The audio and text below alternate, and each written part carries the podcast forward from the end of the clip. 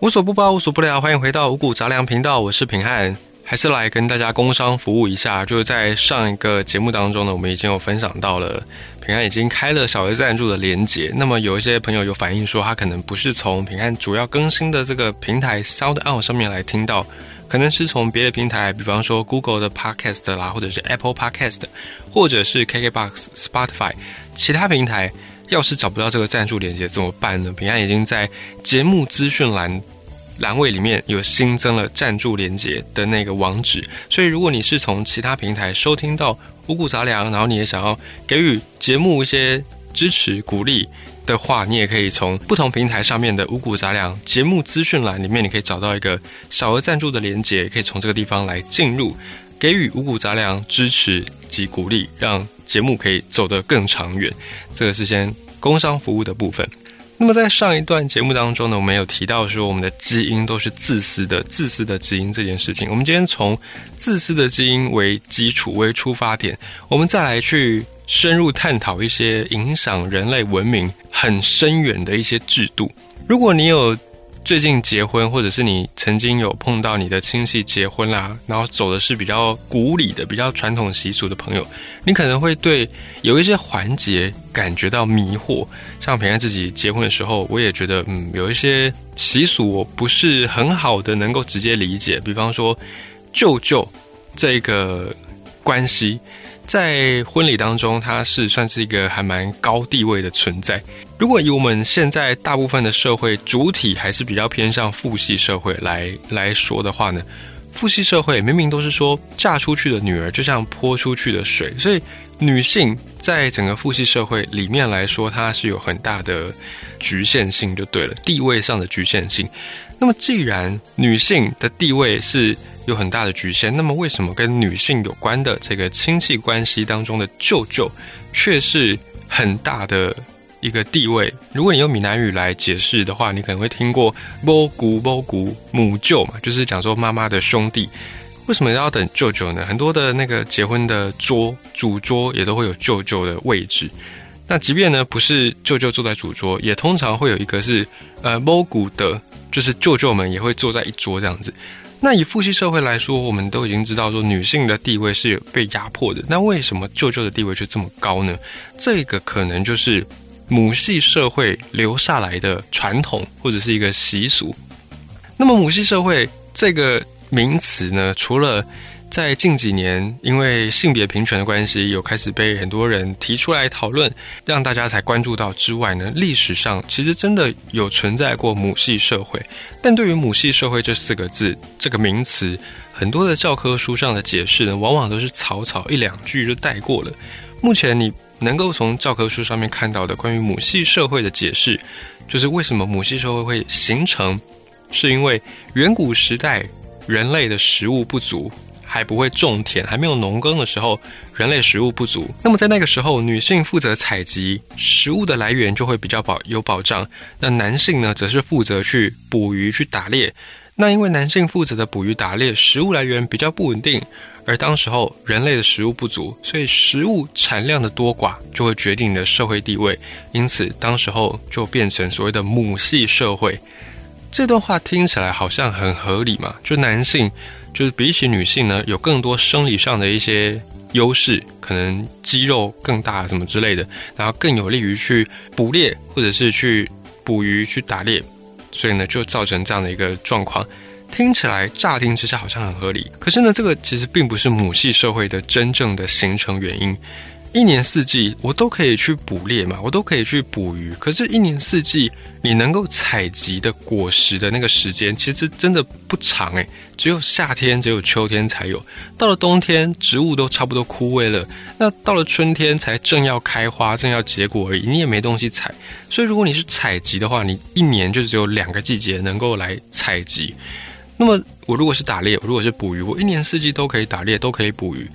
而且还有一个问题，你就算这些果实让你一年四季都能采，它的保存期限也很短。很多的野外的这些果实，你去看，如果没有人采摘，它从树上掉下来，通常没几天它就开始酸，就开始烂，所以它的保存期限很短，大概就是一个月，顶多一个月差不多，你从市场买水果回去放在家里面，你不要放冰箱，你就放在一般室温下，你看它能够放几天，可以放超过一个礼拜都已经算是很了不起，所以能够超过一个月更是非常非常的少。那么人类的粮食一直要到农业时代才能够有可以把这个粮食额外的保存，然后去过冬，到农业时代才有这样的一个技术。那么在远古时期呢，你冬天你想要活下去，你就只能够靠捕鱼、靠打猎，而且采集这件事情哦，女性可以做的话，男性也一定可以做，强壮的人也可以做，瘦弱的人也可以做。采集这个事情呢，就基本上跟捕鱼打猎比起来，它并没有太多的技术含量。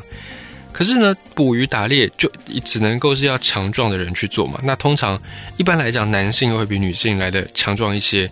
所以，如果采集的优势很够的话，如果采集可以确保食物的稳定供应，那么这些男性一定会一窝蜂的去采集啊，不会是只有女性在采集嘛？那如果靠采集就可以支撑一个部落存活下去，那么这些男性根本就不需要去演化出这么强壮的肌肉。所以这个论点一一的举例，我们就可以打破它，我们就可以发现母系社会的形成原因其实。并不是因为什么男性负责捕鱼打猎，然后女性负责采集，啊，采集的食物比较稳定，所以才形成社会地位比较高，并不是因为这样子，而是因为远古时期的人类真的太穷了，穷到只剩下自己，就穷到没有任何的财产。比方说，我今天看到一棵苹果树，那这个苹果树上结了五六十颗苹果，我当然一个人不可能一下子全部吃完，所以呢，我当场会先吃，我吃饱的，我可能吃了三颗，那剩下的这四五十颗，我就带回去部落。那带回去部落之后呢，就往上缴，然后来公平的分配。这个方式就是以前的母系社会最早的一个形成的方式。部落人多之后，每个人出去采集也好，打猎也好，捕鱼也好。当场吃够的食物，剩下多的呢，就带回去部落，然后上缴到可能酋长那边，然后酋长再把它平均的分配给大家。这个方式一来呢，可以保证你，就算哪一天你采集的量不够，你也不会饿死，因为大家就是一个生命共同体。那在这样的一个母系社会呢，有点像共产的感觉，可是它并没有所谓的剥削，因为真的没有东西剥削。大家分完吃一吃就差不多了，也没有多余的东西可以剥削，所以呢，当时候这个母系社会看起来，以现在角度看起来好像很美好，可是那是因为他们实际上真的是穷到没办法，穷到这些食物没有平均分配，马上就会有人饿死，也是穷到因为一点剩下的多余的粮食都没有，所以没有任何东西可以剥削，所以在这个状态之下，人类发展出母系社会是一种必然。那你就问题就来了，你说那为什么发展母系社会是必然？为什么不能发展成父系社会呢？这个我们就要从根本上来探讨。因为母系社会主要的维系这个社会的主体是母，是女性嘛，是母亲。那父系社会就是我们现在比较熟悉的一个社会形态，就是以爸爸为基础。如果碰到食物匮乏的时候，父系社会里面的男性是绝对不可能在。自己还饿着的时候，或者是在自己的老婆孩子还饿着的时候，把食物分给其他人的，因为自己家族的人都吃不饱，不可能分给其他人。所以，人类的私有制度、人类的财产制度，其实也是跟父系社会差不多同一个时间并行的。这种私有财产制度呢，就明确了责任，然后明确了那个财产的一些权利，鼓励的是男性要为了自己的后代而拼命。所以，男性很多时候在父系社会里面是宁愿冒着天大的风险，忍受地狱的痛苦，然后去可能外出采集、打猎啊，外出工作，跟野兽搏斗，或者是跟其他部落战斗，就是为了保存自己的血脉。可是呢，在以前生产力严重不足的这个时代，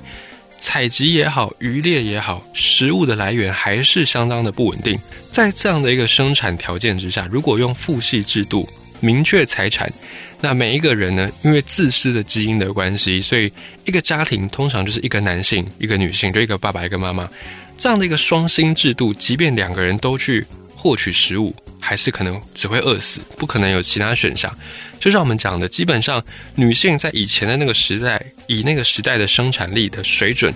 不可能去外出打猎嘛，所以这个只能男性去做，而打猎又有很大的风险，不一定天天都打得到猎物。那采集呢也有季节性。如果你在冬天打猎打不到东西，又没有果实采，那这个一夫一妻呢，绝对是马上就饿死，不可能有其他选项。所以这个时候就必须要分工合作，就必须要整个部落的人共享食物。今天你打到猎物，你叫我来吃；明天我打到猎物，我叫你来吃。那大家就这样互相彼此帮忙，大家都有得吃，日子才可以熬得过去。好，问题来了，那我凭什么要把这个食物分出去给别人吃呢？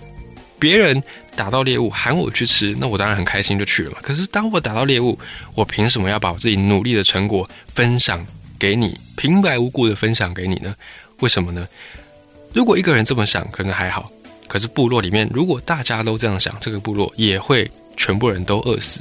在什么条件之下，我才会无条件的相信你会对我这么好，然后你也会相信我会对你这么好呢？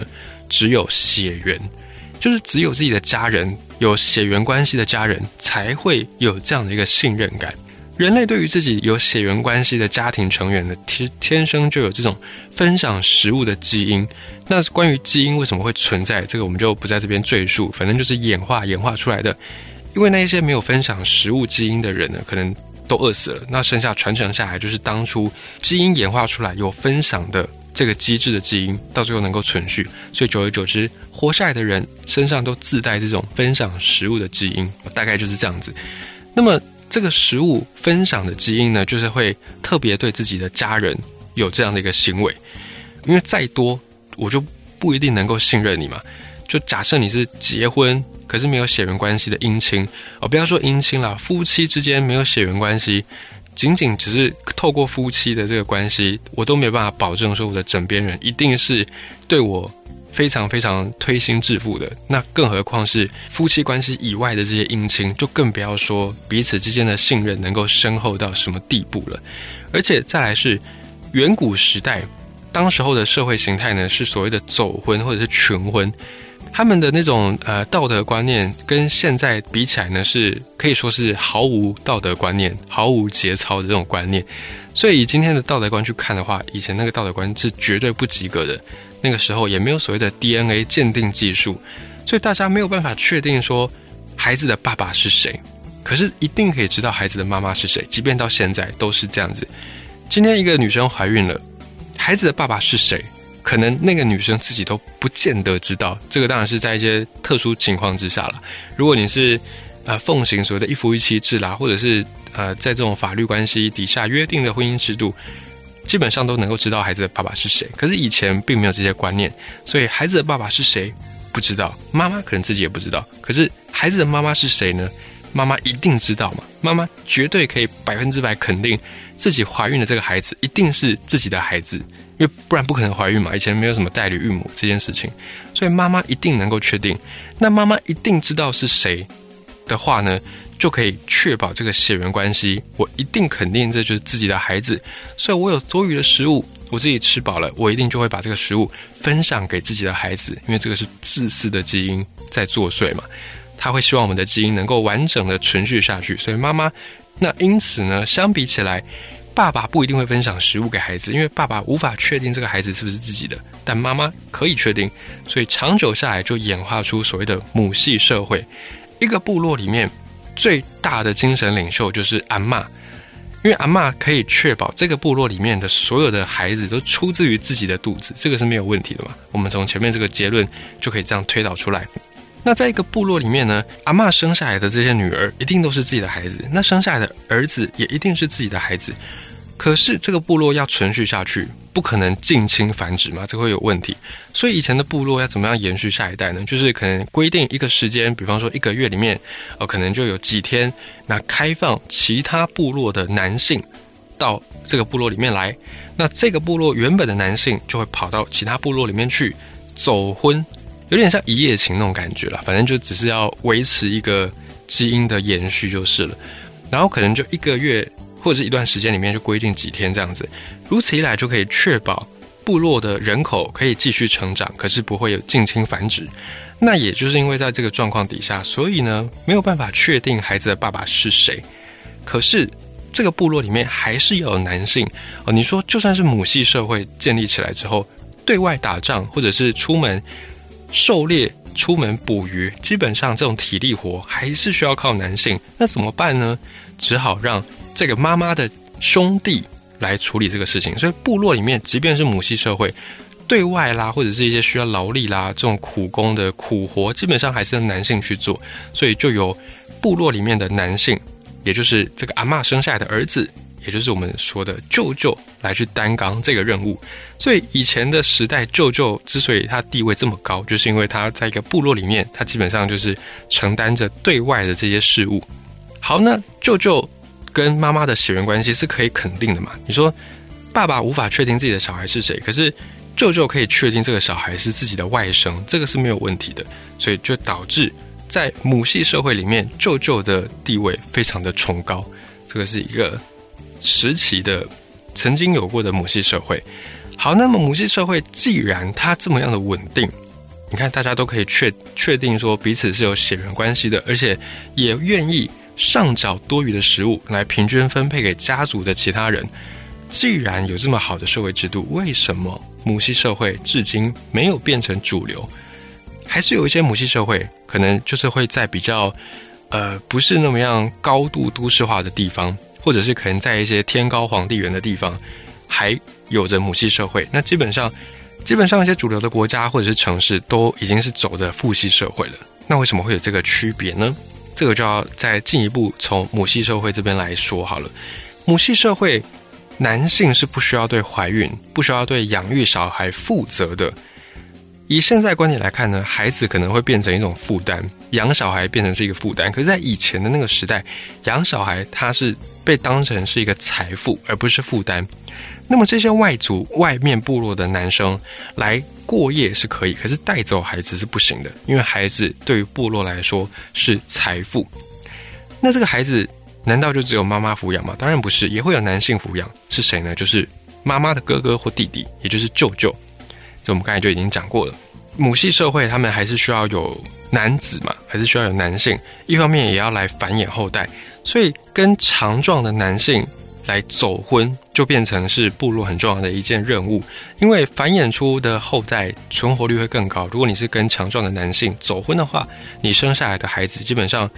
比较不会这个体弱多病。所以长期这样的一个演化下来，就导致有肌肉的男性、强壮的男性对于女性更拥有吸引力，原始的基因的吸引力，这就是基因的演化出来的一个结果。那么瘦弱的男性怎么办呢？其实也不能怎么办，反正久了之后，这个基因就会被淘汰掉。因为瘦弱的男性，不要说走婚了，平常去出任务、去打猎啦、去捕鱼的时候，可能多打几次。没几年就体弱多病，就打不赢野兽就死掉了。死掉之后的基因就没办法传续，所以久而久之就慢慢演化出男性比较偏向肌肉多，那女性呢比较是被要求是需要顺产，是需要能够安产的这个类型。这个也是一个演化下来的结果，这也是基因的威力。那母系社会，我们刚才讲为什么它不能存续下来，或者是它没办法变成一个大规模的社会制度，因为。这个制度的美好只针对自己血缘的家族，也就是如果你跟这个家族不在一个血缘里面，你算是外人，而且这个外人呢是很外很外的外人，没有办法融入到这个社会当中的。以前呢，这个部落打仗打输的就变成俘虏嘛，可是在这个母系社会底下，打输的俘虏基本上没有什么留着的价值，就是一个字杀。为什么要杀呢？对于母系社会的部落来说，打仗哦打到的这些俘虏，女生的俘虏没有留着的必要，因为母系社会我们不需要更多妈妈，我们只要有一个共同的阿妈，由这个阿妈再去衍生出更多的后代就可以了。我们不需要女的战俘，所以呢，女性的战俘没有被留着的必要，杀。那么男性战俘呢？男性战俘可以补充部落的人力啊，可以让打猎的人更多啊，可以让战争的时候的战士更多啊，不是很好吗？可是别忘了，我要怎么样确定你会信任我呢？我们刚才讲血缘关系就是一个最强大的这种凝聚族人的共识的一个武器嘛。就算连爸爸我都不能够确定自己的小孩是不是亲生的，那更何况是外族的男性？我要怎么样确定你对我们部落会忠心耿耿呢？我要怎么样确定我今天喂饱你，给你资源，哪一天你不会反过来拿着刀来屠杀我们部落的人呢？所以呢，没有办法用我就算能够用，我也没有办法收服你的心。所以男性的战俘也不用留，一个字杀。好，那打完仗之后呢？男性战俘、女性战俘都没有留下来，所以这个仗等于是有点白打。打完之后，我除了可以有更多的采集的空间，有更多的狩猎的空间之外，我基本上没有任何好处嘛。我又没有办法得到新的人力，所以久而久之，打仗这件事情对于女性的母系社会来说是一个负担。你越打，你人会越少。如果你没有办法补充更多的资源的话，打仗对母系社会来说是非常的不利的。好，那么有一天呢，人类科技进步，终于砰演化出了农业，开始了农业革命。有了农业之后，大家不需要再靠着采集打猎，不需要在这种过着食物不稳定的生活，可以种田了。大家开始有多余的食物，这个食物多到可以留下来过冬，甚至可以分给其他人。于是呢，农业制度出现之后。人类的私有财产制度也跟着出现，而在私有财产制度在农业制度出现之后，社会形态也发生了改变。男性，我们刚才讲到，经过几万年母系社会的演化、基因的挑选，男性普遍都有比较多的肌肉，而这个肌肉在农业社会就有更大的一个好处，因为种田是需要非常多的力气的，所以男性的肌肉越多，越能够在农业时代发生。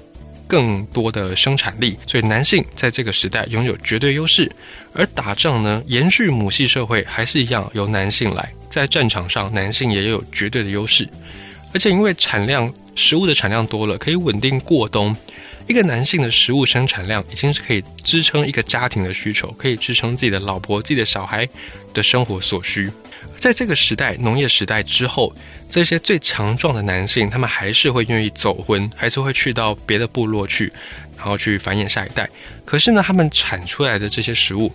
不愿意再上缴给部落了，不愿意再平均分配了。他们希望把这个食物留给自己的喜欢的女性，以及留给自己确定是自己的亲生孩子。因为这些最强壮的男性已经可以喂饱自己了，而且是一年四季的喂饱，不再是像以前这样子，可能我打猎有一天没一天的。那我可以喂饱自己，我就不需要靠别人的救助啊！我不需要靠别人的救助，我就不需要跟别人分享食物，因为我自己就可以处理好啦，所以我就不需要再去负担这个额外的食物的分享。所以这个时候呢，大家不再需要母系社会的这种社会制度，父系社会也在这个时候出现了一些雏形。而父系社会不同于母系社会，是以妈妈为核心，父系社会是以爸爸为核心。爸爸是主要的食物生产者，只愿意把食物分享给自己的老婆跟自己的小孩，其他人一概不分。哪怕是爸爸的亲兄弟，可能送一点还 OK，可是无条件大规模的分享，这个是比较不可能的。于是呢，最后父系社会就全面淘汰了母系社会。你说啊，什么？为什么？怎么突然父系社会就淘汰了母系社会呢？好，这就要回到我们刚才讲的。我们刚才说的，打一场仗对母系社会来说，没有什么太明显，没有什么太大的好处。因为女战俘不用留嘛，男战俘也不能留，留了我没办法确认你是不是完全的效忠我们这个部落。所以呢，打一场仗，母系社会要付出的太多了。可是父系社会打赢一场仗，可以得到什么呢？可以得到战俘。好，女性战俘对于父系社会来说是有用的。女性战俘拿到部落里面去之后呢，她可以生产，她可以生育下一代。那因为父系社会讲的是爸爸嘛，就是妈妈是谁，不是倒不是太重要，只要我可以确定爸爸是谁就好了。所以在父系社会里面，女性的战俘会被拿来当成是生育的工具。那这个生下来的小孩呢，因为他能够确定爸爸是谁，所以呢，他也会被这个部落给接纳。那部落其他人也会接受这个小孩，所以这个小孩也会日自认为自己是部落的一份子。而这个小孩诞生之后呢，反过来还会变成对妈妈的一种羁绊。这个妈妈可能本来是俘虏，可是因为她生下这个小孩，所以她可能也会对这个部落有一些的这种忠诚度在。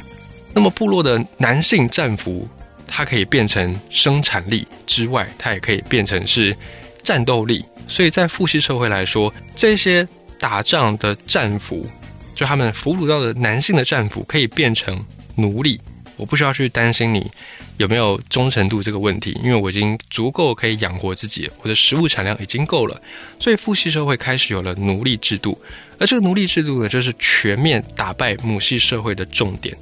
因为打赢一场战争，父系社会就多出很多战俘，多出很多战俘等于多了很多人口。首先，这个男性的战俘变成奴隶，我下一次打仗我就有更多的军人士兵。那么女性战俘呢，就可以为这个部落增加更多人口。所以这样一来一往，假设父系社会跟母系社会的部落互相打起来，多打几场，母系社会这边基本上就没人了。如果生的人来不及补，基本上母系社会就会不见。那父系社会呢，不会，他人会越来越多，越打越多，就是这个原因。所以到最后，人越来越多，母系社会就自然而然的消失，而父系社会就开始占据了各大部落的那个生产体系，就变成一个主流的社会制度。这个就是父系社会之所以取代掉母系社会的一个关键原因。那除此之外呢，母系部落因为他们是只能认血缘，他们是这样的一个社会结构，所以导致。母系社会、母系部落永远就是只能够停留在部落的规模，不太可能变成一个国家。这就是因为我们只能够从血缘关系来认定嘛。那父系社会呢？因为发展出了私有财产，然后发展出了奴隶制度，所以不断的、不断的这个进化之后，就逐渐、逐渐变成了国家的社会形态。很多很多没有血缘关系的陌生的男子，彼此就可以互相的合作。共同杀敌，共同分配战利品，这些呢都是母系社会绝对不可能做到的，因为母系社会只讲血缘，所以母系社会永远不可能有人口的膨胀、人口的爆炸，而父系社会可以，因为每打赢一场仗，人口就会往上再翻，一直一直翻，一直一直翻，到最后就可以翻到变成国家的这种规模。而且对于战争的态度呢，两种社会形态的出发点是不同的。母系社会的战士只愿意在防卫家乡的时候卖命，他们不愿意对外侵略，因为对外侵略没什么好处嘛。我就是能够采集的地方多一点，能够打猎的地方多一点，可是也并不代表我就天天都有食物吃。所以冒死去侵略，对于母系社会的这些战士意义不大，但对父系社会来说，我多侵略一点，我就有多一点俘虏。男的我就当奴隶，女的呢我就当成是我生育下一代的工具，怎么算我都是稳赚不赔。所以父系社会就更愿意去侵略，更愿意不怕死的去打仗去冒险。可是呢，父系社会还有一个问题，就是父系社会必须一定要肯定自己的小孩百分之百是自己的小孩，否则呢，这个父系社会的结构就会瓦解。父系社会必须要解决这个问题。那么在以前没有什么 DNA 技术啊，没有什么基因鉴定，怎么办呢？所以在以前就是刚开始从母系社会要过渡到父系社会的时候，这个走婚的形式还有留着嘛？所以我还是没有办法百分之百确定这个小孩是不是我的。如果我是一个男性，我没办法确定这个小孩是不是真的是我生下来的小孩。所以在以前，不管是中外，都有一些习俗叫做杀手子，就第一个小孩不管怎么样，不管任何情况。不管是老婆生的、妾生的、女奴隶所生的第一个孩子，一律杀掉，这个就可以避免不是我的孩子的这个状态。因为以前的走婚形式还很流行，可能呢有些女性呢在开始具有生育的条件之后，她就开始一直不断的怀孕，然后到结婚，这在以前是很常见的。所以为了要防止不是自己的小孩混到这个部落里面来，以前呢就所谓的杀第一个小孩这样的一个习俗存在。那这样的习俗，当然它也，嗯，以现在道德来看是一个陋习，可是以当时的社会环境、时空背景来说，它反而是一种不得不的必要之恶。那么，全球的父系社会呢，基本上也因为他们的社会体系的需要，所以演化出了贞操观念。就开始告诉女性说啊，你们要守贞啊，你们不能有婚前性行为等等。那其实这些枷锁都只是为了要服务父系社会，只是为了要确保父系社会的这个制度不要崩溃、不要混乱。因为女性如果是有自己的这个什么性自主权利啦，或者是能够自己决定说呃要怀孕啊什么什么之类的话呢，这个对于以前的父系社会来说是一个很大挑战。那原因是什么？就是我们前面所讲的这些没有办法确定是自己的孩子，于是呢，整个父系社会就会分崩瓦解。但现如今，你之所以能够看到有越来越多的这些主张啦，告诉你说我们要抛弃这些父系社会强加给女性的枷锁，我们不能够再奉行以前的这些什么道德观念啦，然后女性要有自己的性自主权等等。之所以会开始有这样的声音，是因为现在的父系社会逐渐的在解体。解体的原因呢，可以说是因为科技。也可以说是不是科技，不是科技的原因是我们并没有透过科技获得更多的生产力。我们的生产力基本上还是跟以前差不多，跟农业时代就差不多。我们还是依靠着农业为基础。那我们的财产制度也没有太大的变化。可是呢，也因为科技的进步，人类发明出了原子弹。发明出原子弹之后，大家打仗之前开始会顾忌了，开始会想了。以前呢？冷兵器时代，即便有枪有火炮，大家还是很愿意打仗，因为打仗打赢了，代表你有更多资源。可是原子弹发明之后，大家不太敢肆无忌惮的打仗，至少不太敢大规模的打仗，因为要是谁打出了这个核弹，那大家都没有好处，打赢了也没有好处，反而你可能就直接灭亡。所以呢，不再有这么大规模而且频繁的战争之后。社会对于人力的需求也就逐渐减少，至少就不像以前这样需要生很多人力来去维持生产力，或者是维持对外作战的兵力。所以养小孩这件事情呢，也开始从原本它是一个财富，变成了一个负担。尤其我们现在又要求说，养小孩要富养，所以养小孩已经变成了一个负资产的概念的这种感觉，开始要花很多钱。所以在这个状态之下呢。人口的需求不再需要这么多，而且现在人口也确实超过了地球的负荷。所以，当一个社会不再需要这么多人口的时候呢，父系社会它的解体就成为一种必然。因为父系社会最大的优点就是它可以不断的增长人口，然后透过这些人口来去征服其他部落，来去对外扩张。可是现在没有这个对外扩张的空间，因此也不需要这么多人口，所以父系社会就一定会解体。也因此现在呢。又有一个新新的社会形态在诞生，但这个新的社会形态长怎么样，我们还没办法确定，因为现在还在诞生中，可能会有一半的父系社会，可能会一半的母系社会，可能是这样子，但也说不定。现在我们都在一个大时代的洪流当中，我们都在时代的变迁底下，也分享一下历史上曾经出现过的母系社会以及父系社会之间的这个差异。然后从这个地方也可以去，呃，再扩张到很多很多的观点，比方说性别平权啦，或者是一些呃生产力啦，什么人类的文明史之类的，也都可以。我觉得从母系社会这个角度来出发，也可以解决很多很多的疑问。